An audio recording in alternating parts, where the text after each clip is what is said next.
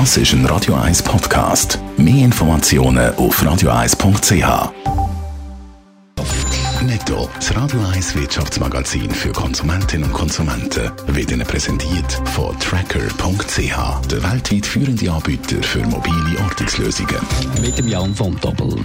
Der Sunrise-Chef Olaf Swanty verteidigt die geplante Übernahme von der UPC. Wenn Sunrise und UPC zusammen sind, könnte der Konzern viel Geld einsparen, das man aktuell für die Nutzung vom Swisscom-Netz zahlen muss. Sagen Sunrise-Aktionäre trotzdem Nein zum Deal, dann schließt der Olaf Swanty einen Rücktritt nicht aus, lässt er sich in den Tamedia-Zeitungen zitieren. Die Sunrise-Geschäftsleitung und der Verwaltungsrat würden bei einem Nein ziemlich durchgeschüttelt, sagt er wörtlich.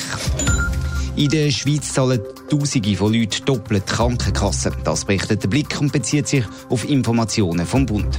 Grund ist, dass Leute die Frist fürs Künden von der Grundversicherung bei der alten Kasse verpassen, aber schon bei der neuen Kasse unterschreiben.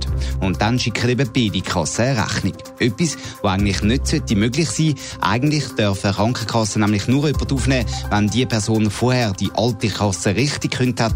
Aber offensichtlich funktionieren dort Abstimmungen zwischen den Kassen nicht immer reibungslos. Die britische Großbank HSBC will offenbar bis zu 10.000 Stellen streichen. Das berichtet Financial Times und bezieht sich auf Informationen von Personen, die in Plan eingeweiht sind.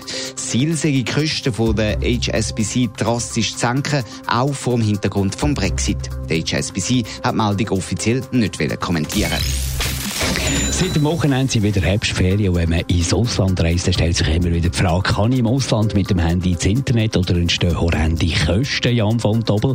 Seit Anfang Jahr ist in vielen Handyangeboten von der Swisscom das Roaming inklusive, auch bei anderen Anbietern ist das so. Nützen die Leute das denn auch wirklich? Ja, und zwar sehr intensiv. Das sagt eine Anfrage von 20 Minuten bei der Swisscom. Fast doppelt so häufig gehen Kunden im europäischen Ausland ins Internet als noch im letzten Jahr, wo es eben nicht inklusive war. Schweizer Feriengäste in Portugal nutzen das mobile Internet sogar dreimal so viel. Auffallend, im Ausland nutzen die Leute das mobile Internet sogar noch häufiger, als wenn sie in der Schweiz sind.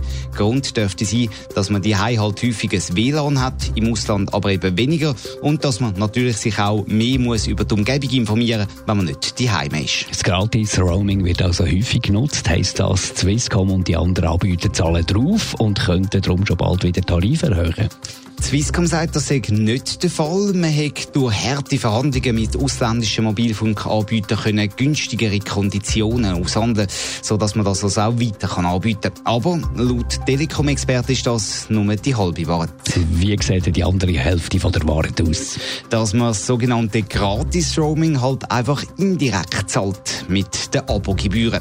Laut dem Ralf Behler vom Vergleichsdienst Moneyland ist das Abo InGo Mobile von der Swisscom, wo eben Roaming integriert ist, sehr teuer. 80 Franken kostet es im Monat. Und weil andere Anbieter ohne Roaming-Abos ab 30 Franken anbieten, ist es eigentlich so, dass man jeden Monat 50 Franken zahlt fürs Roaming. Das macht im Jahr dann 600 Franken.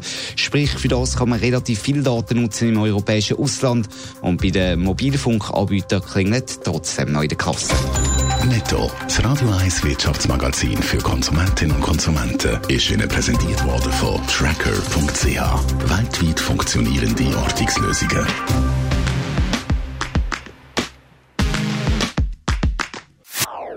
Das ist ein Radio 1 Podcast. Mehr Informationen auf radio1.ch.